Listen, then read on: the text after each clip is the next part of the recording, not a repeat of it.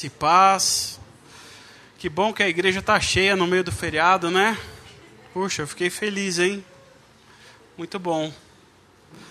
Apesar do feriado aí, não sei se muita gente trabalha amanhã, mas uma surpresa boa.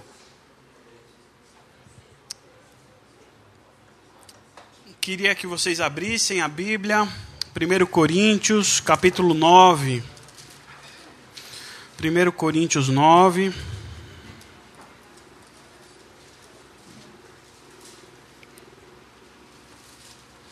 Eu quero ler a partir do verso 19 até o 23. 1 Coríntios 9. Do 19 ao 23.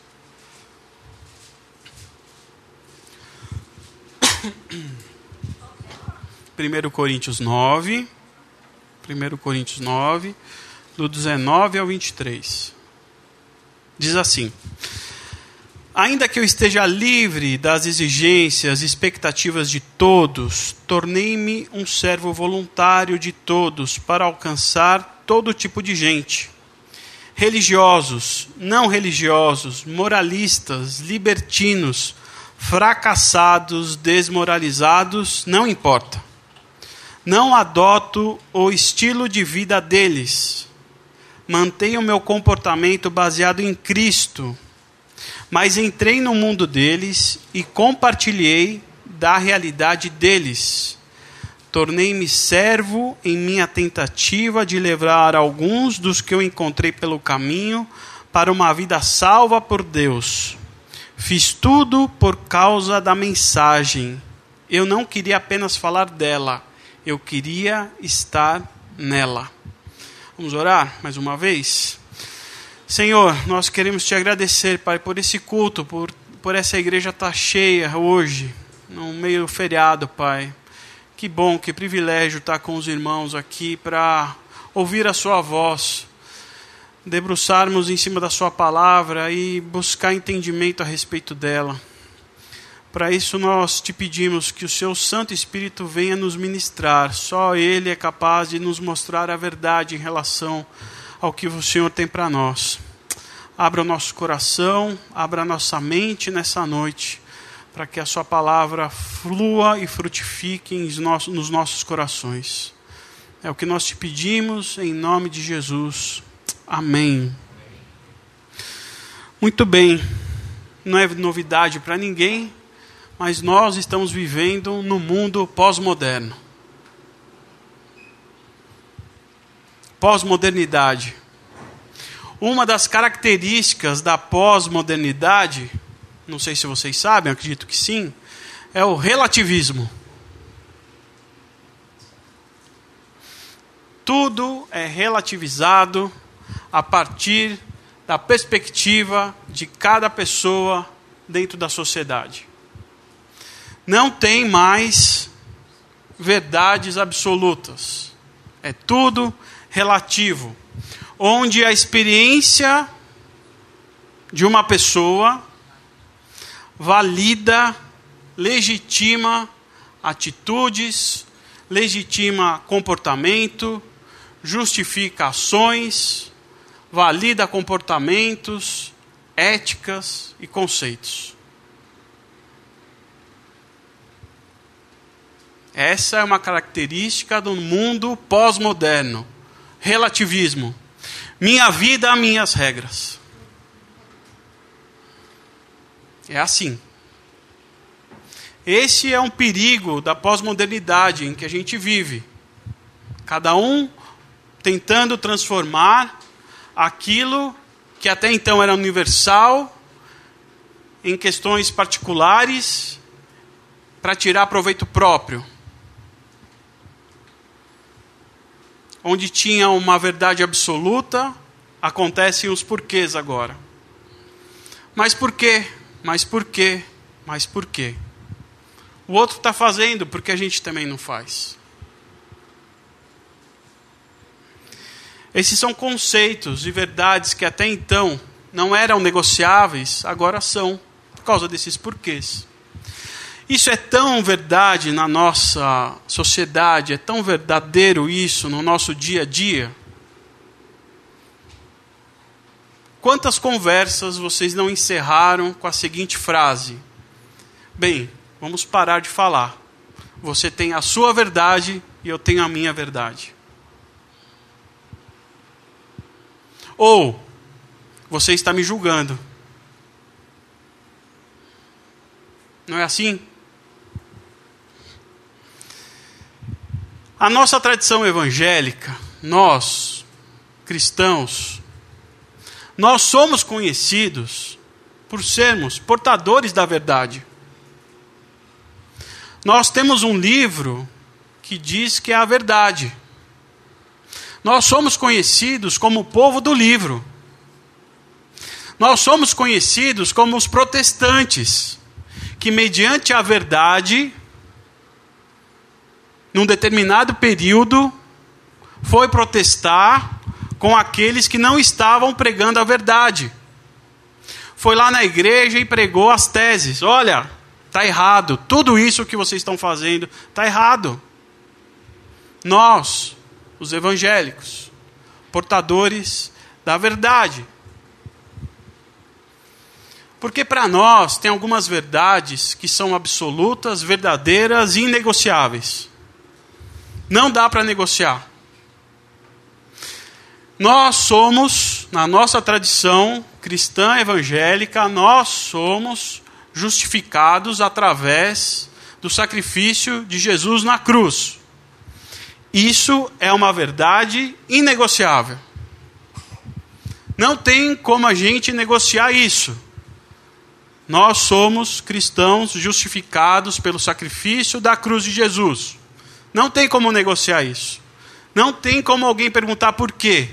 Não tem como alguém falar, mas isso não acontece.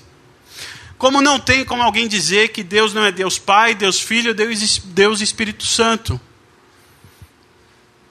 Nem não tem como falar que não existe a Trindade. São verdades absolutas, são verdades inegociáveis. Não conseguimos fazer isso. Nós não conseguimos dizer que isso daqui não é uma palavra inspirada por Deus. Nós não podemos negociar isso. São verdades absolutas. São pontos fundamentais da nossa fé que, se nós abrirmos mão, rui a nossa, a nossa espiritualidade. A nossa fé cai. Ela não se sustenta. Não tem como. São verdades inegociáveis. E é dessa maneira que a igreja tem que se portar. E é dessa maneira que a igreja tem se portado. Até de forma exagerada. Porque em nome dessa verdade, a gente passa por cima de tudo. Em nome dessa verdade, a gente briga. Em nome dessa verdade, nada mais presta, a não ser aqueles que concordem comigo. E a igreja evangélica, de uma maneira geral, acaba usando a força para impor a verdade. Pós-modernidade. Muito bem. O texto que nós lemos, ele está inserido no capítulo 9 Interessante que o Paulo começa esse capítulo 9 falando sobre o sustento daqueles que pregam a palavra. Ele está dizendo que é imprescindível que aqueles que pregam sejam sustentados pela igreja. Ele fala dos apóstolos que estão sendo sustentados em missões, mas ele diz o seguinte: eu não preciso ser sustentado pela igreja, eu não quero a contribuição de vocês. Olha o que ele diz aí no versículo 18 do capítulo 9. Então, acha que eu estou ganhando algo com isso? Ele está se referindo a dinheiro aqui. Vocês acham que eu estou ganhando dinheiro com isso? Não estou ganhando nada. Na verdade, estou.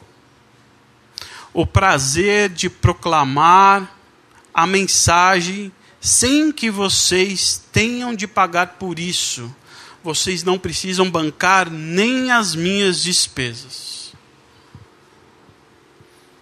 Ele não está falando que, nós não precis, que eles não precisam bancar os apóstolos. Ele está falando que eu, Paulo, não preciso do sustento da igreja, porque o meu prazer está em proclamar a mensagem a motivação dele é alcançar as pessoas.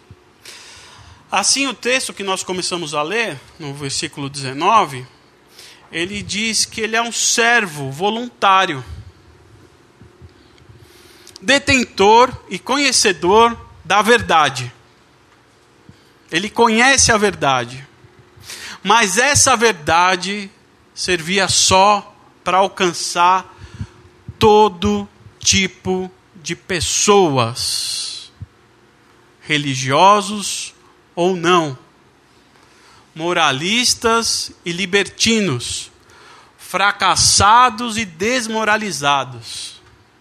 Na outra versão ele diz: judeus e não judeus, o que estão sobre a lei e os que não estão sobre a lei, os fracos e os fortes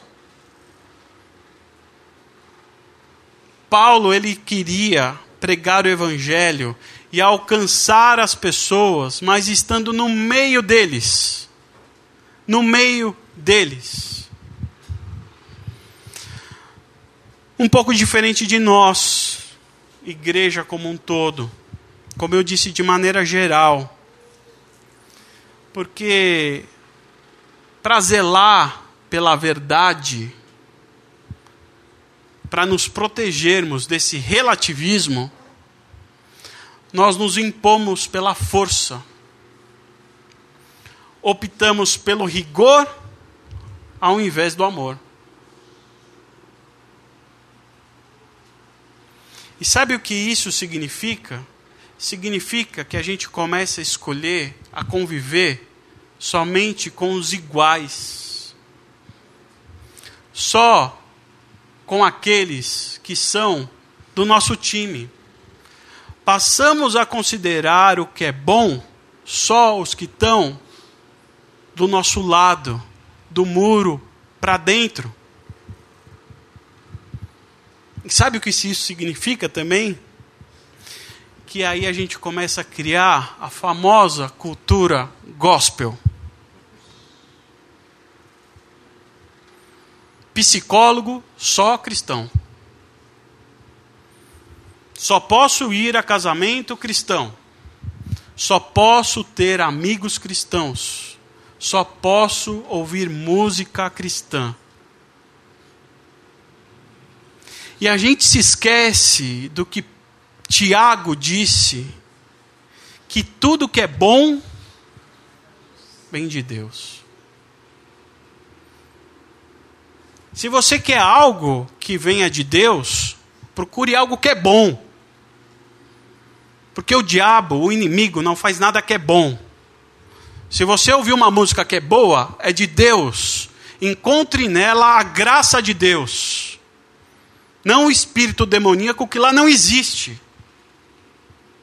Se é bom, é de Deus. Está escrito em Tiago: tudo que recebemos que é bom e perfeito só pode vir diretamente do Pai das luzes.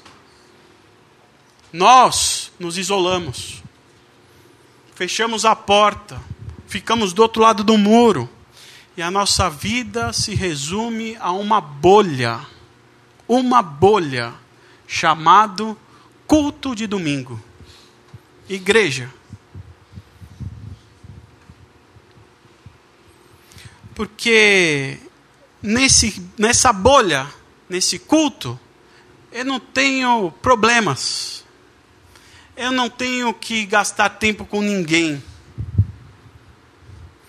Aqui está tudo fácil. Aqui é uma zona de conforto. Eu não tenho que levantar e socorrer ninguém. Eu passo ao largo. Eu não preciso passar ao largo como na parábola do bom samaritano. Aqui está seguro. Sabe o que eu acho, a impressão que eu tenho? É que a gente fica esperando alguém bater no portão e a gente fala: não, pode entrar.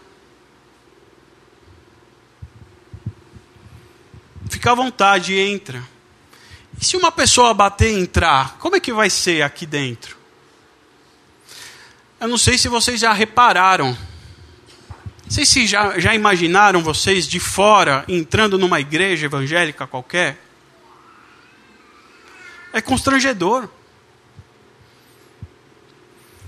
Pede para sentar, pede para levantar, começa a orar. Orar para quem? Canta uma música que você nunca conhece. Aí ora de novo, senta. É, é coagido com a oferta. Isso quando não tem línguas estranhas, quando não tem dança, quando não tem profecia. Eu não estou questionando a legitimidade disso. Eu acho que não tem como a gente mudar essa forma. Estou botando lenha na fogueira para a gente pensar. Há 20 anos atrás eu vim de fora. Eu não nasci num lar cristão. E quando eu entrei na igreja pela primeira vez, eu falei: caramba, que estranho. A igreja estranha. Comportamento estranho. Quando eu me encontrei com Deus, eu não achei nada estranho. A minha primeira vez da igreja não foi encontro com Deus, foi encontro com a igreja, com a liturgia, com os dogmas. É estranho, porque a gente fica nessa bolha e a gente acha que é tudo bom, tá tudo certo.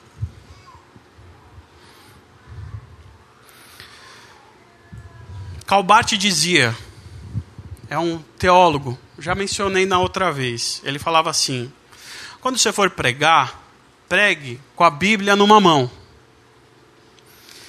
e com o jornal do dia na outra.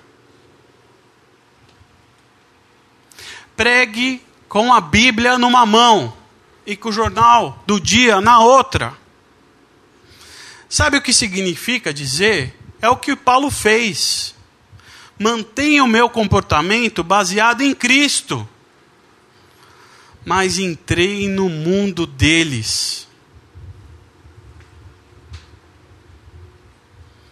Paulo não perdia oportunidade. Paulo era duro na queda. Onde ele estava, ele se infiltrava na cultura.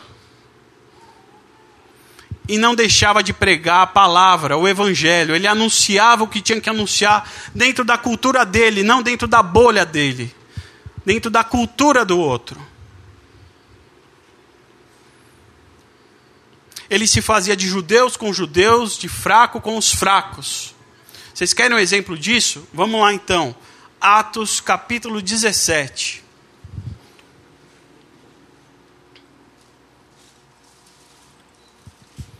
Vamos lá, vamos ler. É um capítulo, é um pedaço grande. Atos capítulo 17.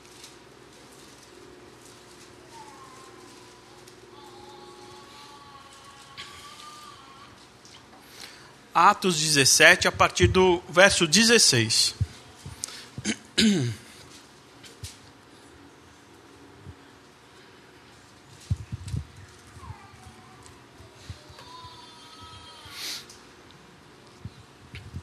Acharam?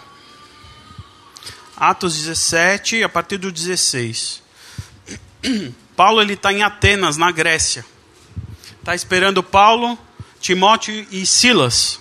Diz assim a partir do 16: Enquanto aguardava Silas e Timóteo em Atenas, estava na Grécia, Atenas, Paulo, olha que interessante essa frase. Paulo ficava cada vez mais irritado com todos aqueles ídolos do lugar. Paulo ficava irritado, irritado com todos aqueles ídolos do lugar. A cidade, gente, era repleta de ídolos o tempo todo, era repleto de lugares onde as pessoas iam cultuar, era deuses para todos os lados. Ele estava irritado. Diz: a cidade só tinha ídolos.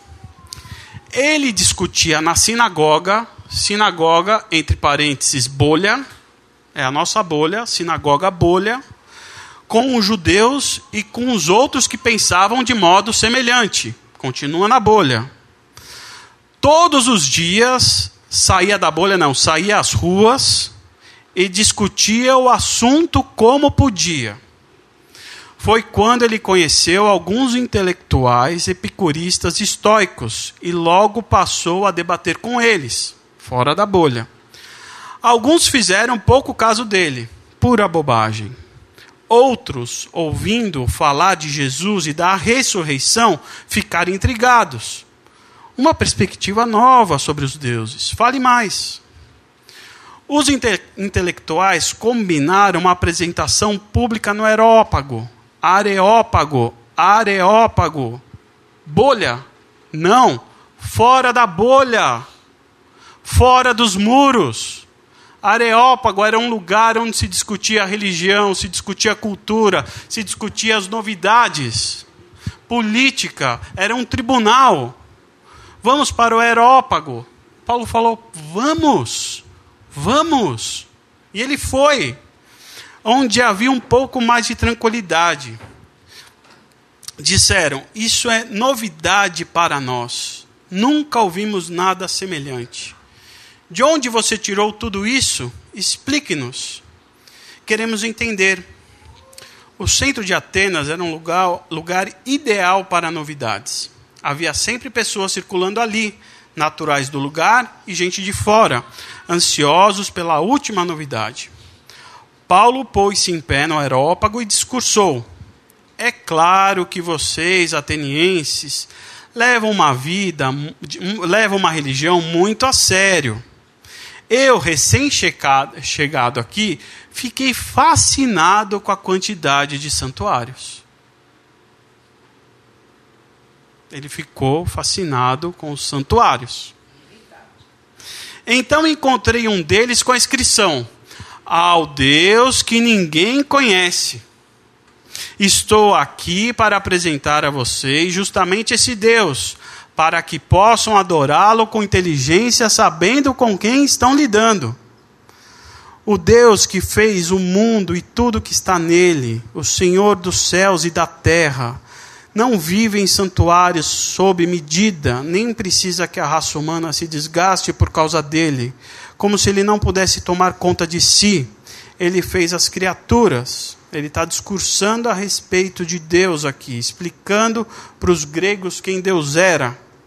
Nenhuma criatura o fez. Começando do nada, ele fez toda a raça humana e criou a terra habitável, com muito espaço e tempo para uma vida que bus pudéssemos buscar Deus e que, em vez de ficar tateando na escuridão, pudéssemos de fato encontrá-lo.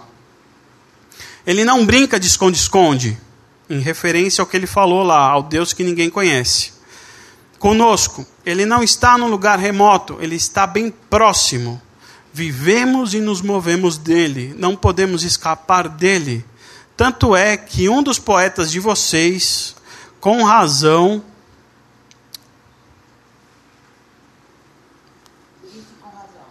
É, me per... Tanto é que um dos poetas de vocês disse com razão: somos criados por Deus. Bem, se somos criados por Deus, não faz sentido pensar que podemos con contratar um artista para esculpir Deus numa pedra para nós, não é? Ele continua. Olha a provocação dele agora. Deus até agora não levou isso em conta, pois vocês não conheciam muita coisa. Vocês estavam reclamando e reivindicando a um Deus que não conhece. Aí ele continua, olha só. Pois vocês não conheciam muita coisa, mas esse tempo passou. O desconhecido, o Deus desconhecido, é agora conhecido e está pedindo uma mudança radical de vida ele estabeleceu um dia em que toda a raça humana será julgada e tudo será acertado. Também já indicou o juiz, confirmando diante de todos os que estavam, de todos, quando o ressuscitou dos mortos. Ao ouvir a expressão ressuscitou dos mortos, as opiniões se dividiram. Alguns riram dele e começaram a fazer piadas. Outros disseram: Vamos discutir esse assunto em outra ocasião. Queremos ouvir mais. Mas era o suficiente por aquele dia. E Paulo foi embora. Houve ainda os que foram convencidos ali mesmo e creram. Eles se uniram a Paulo, entre eles Dionísio, Areopagita e uma mulher chamada Damares. Vocês percebem que Paulo manteve o seu comportamento de Cristo, manteve a sua verdade, mas usou da cultura dos gregos para conquistar as pessoas. Vocês perceberam como Paulo fez? Ele saiu da bolha dele, ele andou pela cidade, ele foi ao santuário, ele verificou o que, estava, o que estava no santuário, ele viu que tinha uma inscrição ali, ele saiu às ruas, começou a conversar com as pessoas, as pessoas deram oportunidade para dizer, e ele falou a verdade, mandou pau na verdade, a verdade, e os caras falaram: opa, peraí, queremos ouvir mais, vamos para um lugar reservado. Ele foi para o lugar deles, usando a cultura deles, falou: Eu vejo que tem aqui, eu vou te mostrar quem é esse Deus desconhecido. E fez o discurso. Naquele dia, ele alcançou pelo menos três pessoas. Fora aqueles que se interessaram e quiseram ouvir mais. Usando a cultura, usando a Bíblia numa mão e o jornal do dia na outra.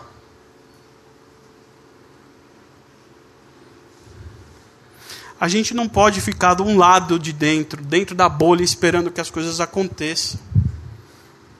A gente tem que estar no polo ativo da situação, não no polo passivo da situação. Uma cultura idólatra, como a Grécia, naquele momento. E quantas culturas idólatras nós não temos no nosso país, na nossa sociedade? do que, que a gente pode pensar a respeito de idolatria?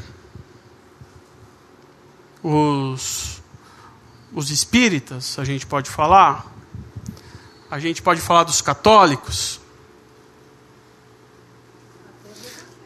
Mas isso é muito óbvio, né? Isso é muito óbvio. A gente tem tantas culturas contaminadas e cheias de idolatrias, que nós, igreja, legitimamos e fazemos vistas grossas para o que está acontecendo e a gente não move uma palha sequer. Culturas presentes no nosso dia a dia, pessoas próximas a gente contaminadas com essa cultura e a gente nem liga, a gente não dá importância, porque está tudo bem. Vocês querem um exemplo?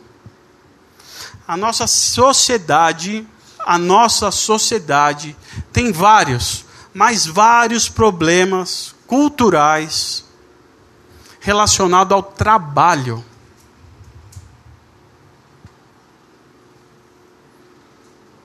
Ao trabalho. A nossa cultura em relação ao trabalho, ela é doentia. Ninguém percebe que trabalhar também é um ato de adoração a Deus. Poucas pessoas têm essa consciência. Ao ponto de todos nós, vou me colocar aqui no, no balaio, adoramos sexta-feira e todos nós odiamos segunda-feira. Porque trabalhar é muito ruim. Um feriadão como esse é ótimo. Mas o trabalho, o trabalho é ato de adoração a Deus. A primeira coisa que Deus mandou o homem fazer é trabalhar. Antes da queda, antes do pecado, Deus mandou trabalhar. E trabalhar é um ato de adoração a Deus. E a gente tem uma cultura péssima, que a gente faz o trabalho um lixo para a gente. A gente torna o trabalho um escravo para a gente, uma fonte de só ganhar dinheiro. Nós temos trabalho, nós temos problemas culturais em relação ao trabalho e a gente não liga para ele. A gente acha que está tudo bem. Você vai perguntar para qualquer pessoa, e aí, como foi a sua semana de trabalho? Toda pessoa te dizer assim: Nossa, trabalhei muito, trabalhei demais. Olha, eu dei meu sangue, deixei meu fígado, escorreu sangue pela mesa. Porque se você falar que o seu trabalho foi fácil, ou o seu trabalho é uma porcaria, ou você é um péssimo profissional. É assim que é. Não tem outro meio termo. Você não pode descansar. Você tem que trabalhar 70 horas por semana, senão você é um péssimo profissional. Se você falar que foi mal, meu trabalho foi molezinha, é, você está fora do mercado. Porque a gente tem problema, problema com a cultura do trabalho. Nós temos um problema cultural errado em relação ao trabalho. E a gente legitima, a gente faz vistas grossas em relação a isso. Eu lembro do Kleber contando uma vez. Pastor, ele não tem direito a nada, né? Pastor não tem direito a férias, a descanso, não tem nada. Muitas vezes a jornada do pastor ele é diferente da dos, dos fiéis à igreja. Os fiéis à igreja de dia estão trabalhando nos seus trabalhos normais e tudo mais. E o pastor espera todo mundo sair do trabalho para fazer suas atividades. Veja a Letícia, segunda-feira à noite ela está em Pinheiros, terça à noite está na Dona Lourdes, quinta-feira à noite só. Onde todo mundo está descansando à noite, os pastores trabalham. De dia seria o horário de folga deles. E o Kleber falando que algumas vezes, como é uma cidade do interior, as pessoas o reconheciam o tempo todo. E ele tinha vergonha de ficar na rede descansando ao meio-dia. Porque as pessoas iam falar: Meu, que pastor é esse que está meio-dia na rede?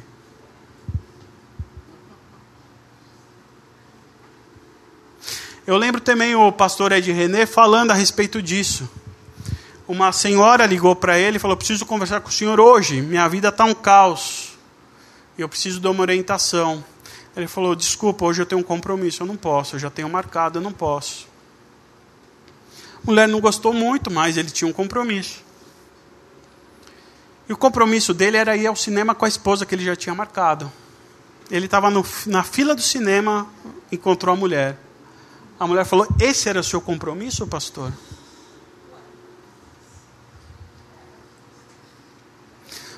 Nós não sabemos lidar com o trabalho. Nós temos uma cultura do trabalho errada. E a minha pergunta é: quais respostas bíblicas nós temos para dar para esse tipo de cultura errada? Que respostas nós, como igreja cristãos, que tem a Bíblia na mão, damos para esse tipo de problema?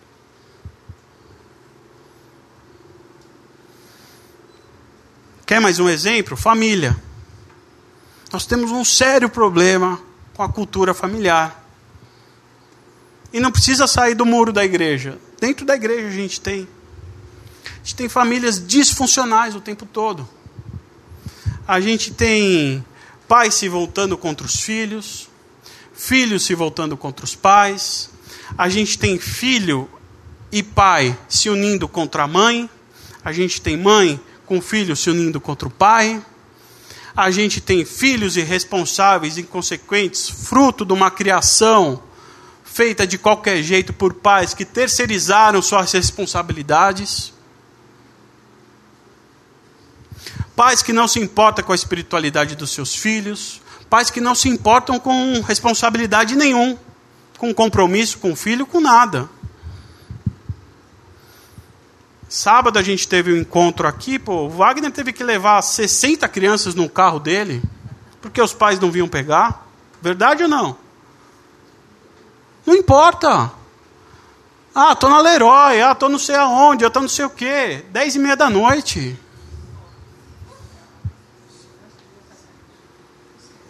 Não se preocupa, não tem interesse. Onde está? Vou te acompanhar. Não tem. Filhos que idolatram pai e mãe, porque esses filhos foram criados por pai, a rédea curta. Onde você vai? Não, com esse menino você não se relaciona. Não, com esse também não. Você vai namorar com quem? Não, não, quero o RG dela. Se eu não olhar o RG, não permite que os filhos errem. Errar faz parte da nossa história, errar faz parte das nossas vidas. O menino e a menina precisam aprender a errar, a se levantar. E a gente cria filhos dessa maneira que não sabem lidar com a vida. Vai comprar um carro, vai namorar, precisa ligar para a mamãe. Eu, a gente conhece pessoas com 30, 40 anos que ligam para a mãe para pedir a bênção da mãe. Famílias disfuncionais. Qual será o futuro dessas pessoas? que tipo de sociedade a gente vai ter quando essas crianças crescerem? Que respostas bíblicas nós temos para dar para esse tipo de cultura familiar? O que o Evangelho tem a dizer a respeito dessa cultura familiar? Mais um exemplo: tecnologia. Outra cultura presente no nosso dia a dia. Os nossos aparelhos celulares, a gente toca mais ele do que as pessoas que a gente ama. É o primeiro objeto que a gente toca ao amanhecer. E o último que a gente toca ao se deitar.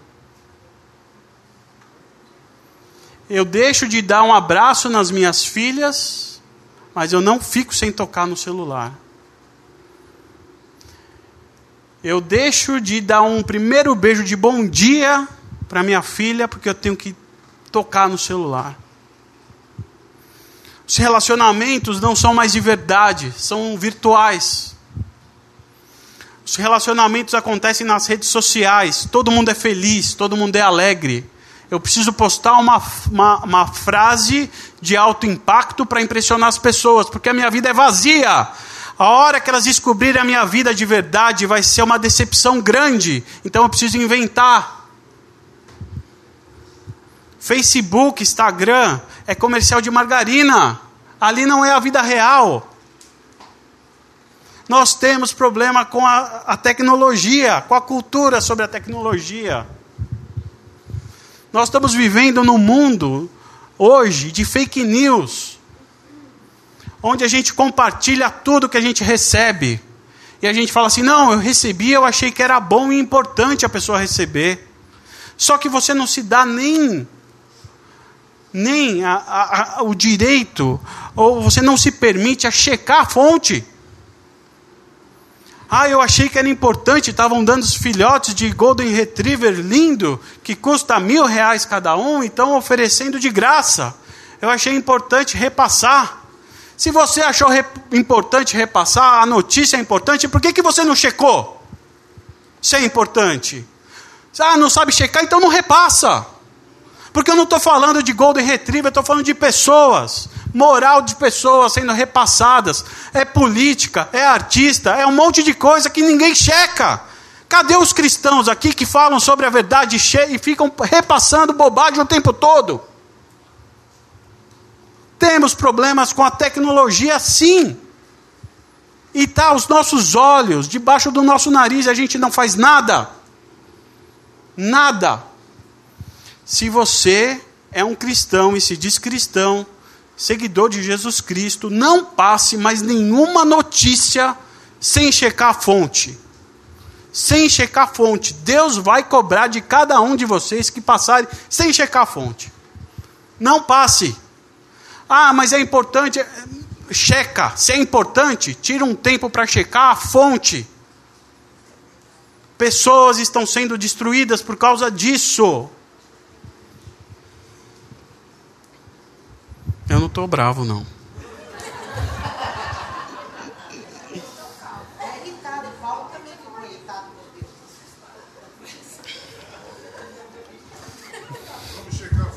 Vamos checar a fonte. Checa a fonte aí, amor.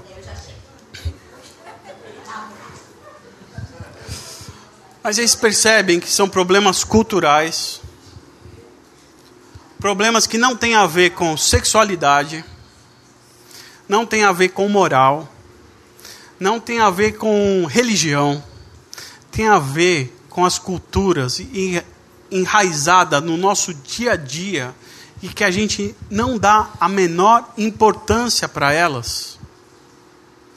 Vocês percebem? Eu dei três exemplos: trabalho, família e tecnologia. Coisa simples.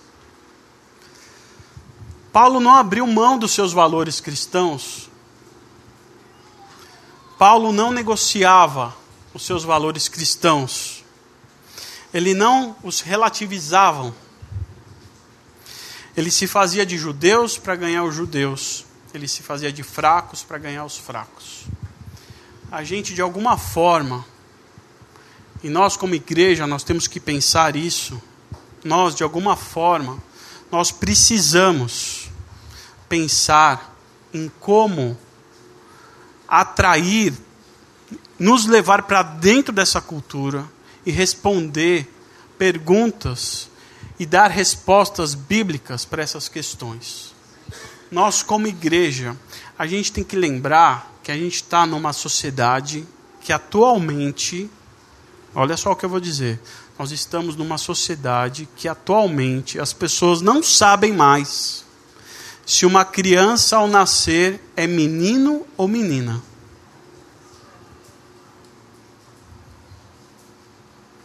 É esse o tipo de sociedade que a gente está vivendo. Onde as pessoas não sabem mais se a criança que nasceu é menino ou é menina. Nós precisamos colocar luz nesses assuntos. Nós precisamos jogar luz nessas questões. Nós precisamos buscar respostas para isso. Precisamos estar atualizados. Precisamos estar antenados. Nós precisamos estar conectados, mas sem abrir mão dos nossos valores, para que a gente possa usar da cultura, entrar no meio dessa cultura doente para ganhar vidas e almas. Paulo fez isso. E nós também conseguimos fazer. E o motivo que Paulo conseguiu fazer isso está no primeiro versículo que nós lemos. Vamos, vamos ler no versículo 19. Coríntios. Primeiro versículo do dia.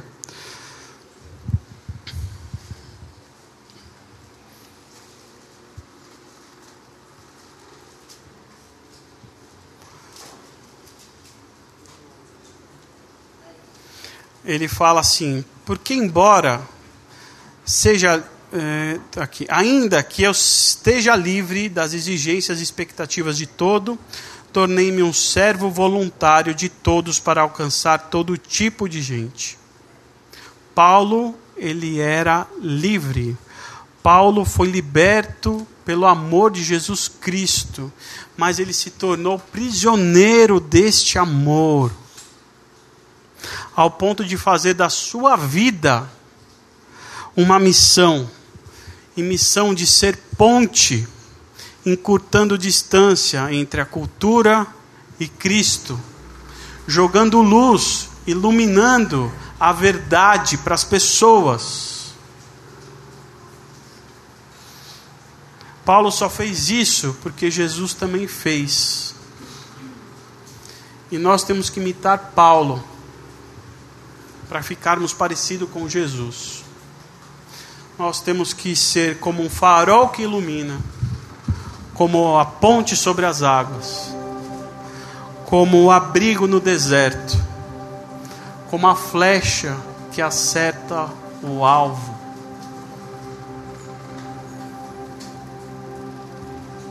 Paulo se fazia de fraco para encontrar os fracos fazia de judeus para apresentar aos judeus Cristo. Nós precisamos entrar nessa cultura doentia, falar a linguagem dessa cultura, mas com a verdade na mão e apresentar Cristo.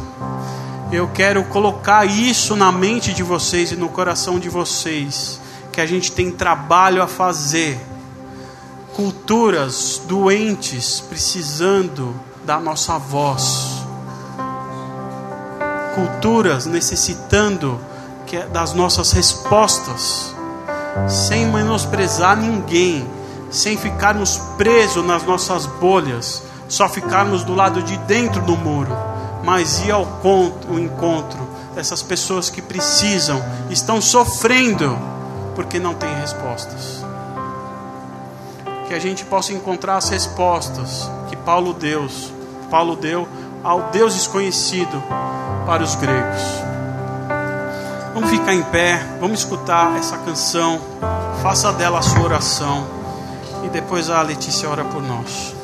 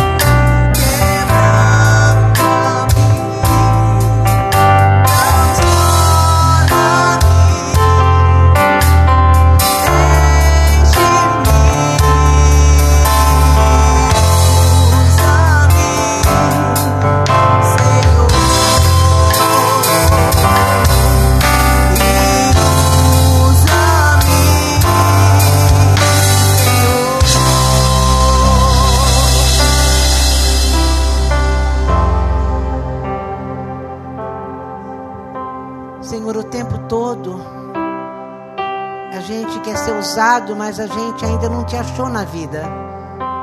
E quando a gente te acha na vida, a gente te acha, porque fora dela não há mais jeito de te achar. Jeremias, ele tentou e disse para o Senhor: Eu não quero mais, eu não quero mais ser usado por ti. Porque cada vez que eu sou usado, eu sou jogado no poço, eu sou jogado na prisão. Mas logo em seguida ele fala: Mas, Senhor, o seu amor me seduziu e eu agora estou preso, prisioneiro desse amor, como Paulo, como Fábio dizia. E quando entendemos que a vida nossa é isso,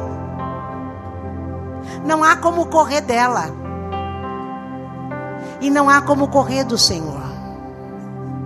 E quando te achamos, ah Senhor, como se apodera de nós o desejo de sermos usados. Usado, Senhor, no meio do caos, usado, Senhor, no meio da desordem, Senhor, usado no meio da guerra, usado, Senhor, o tempo todo, porque foi para isso que o Senhor nos chamou. Para sermos, Senhor, agentes seus. Somos teus. O Senhor nos chamou para isso, para sair para fora, para fora do saleiro, como já foi dito uma vez. Sal da terra, luz do mundo, é para ir para fora. É algo que se apodera da gente, que nada mais é importante. A família é importante, sim. O trabalho é importante sim, porque foi tudo o Senhor que deu e é tudo teu. Mas o mais importante é cumprir o nosso propósito na história. É sermos teus. Espírito Santo, enche-nos, enche-nos para sermos usados. Primeiro nos esvaziamos, depois o Senhor nos enche e usa-nos de acordo com o teu propósito. Senhor, abre, abre os olhos eh, espirituais de cada um que está aqui. Abre o coração, abre a mente e se apodera delas. Muito obrigada, Senhor, porque o Senhor nos escolheu antes mesmo da fundação do mundo como dizia o Kleber aqui domingo passado. Teu nome, o nosso nome está escrito na tua mão. Para que a gente vá e cumpra aquilo que o Senhor nos chamou. Muito obrigada. Espírito Santo, o Senhor não vai pedir nada para nós que o Senhor não tenha feito em nós. Enche-nos nessa noite com essa, Senhor, unção de serviço onde nada mais importa a não ser servir da maneira que te agrada. Louvado é o teu nome, Jesus Cristo. Louvado é o teu nome, Jesus Cristo. Louvado é o teu nome.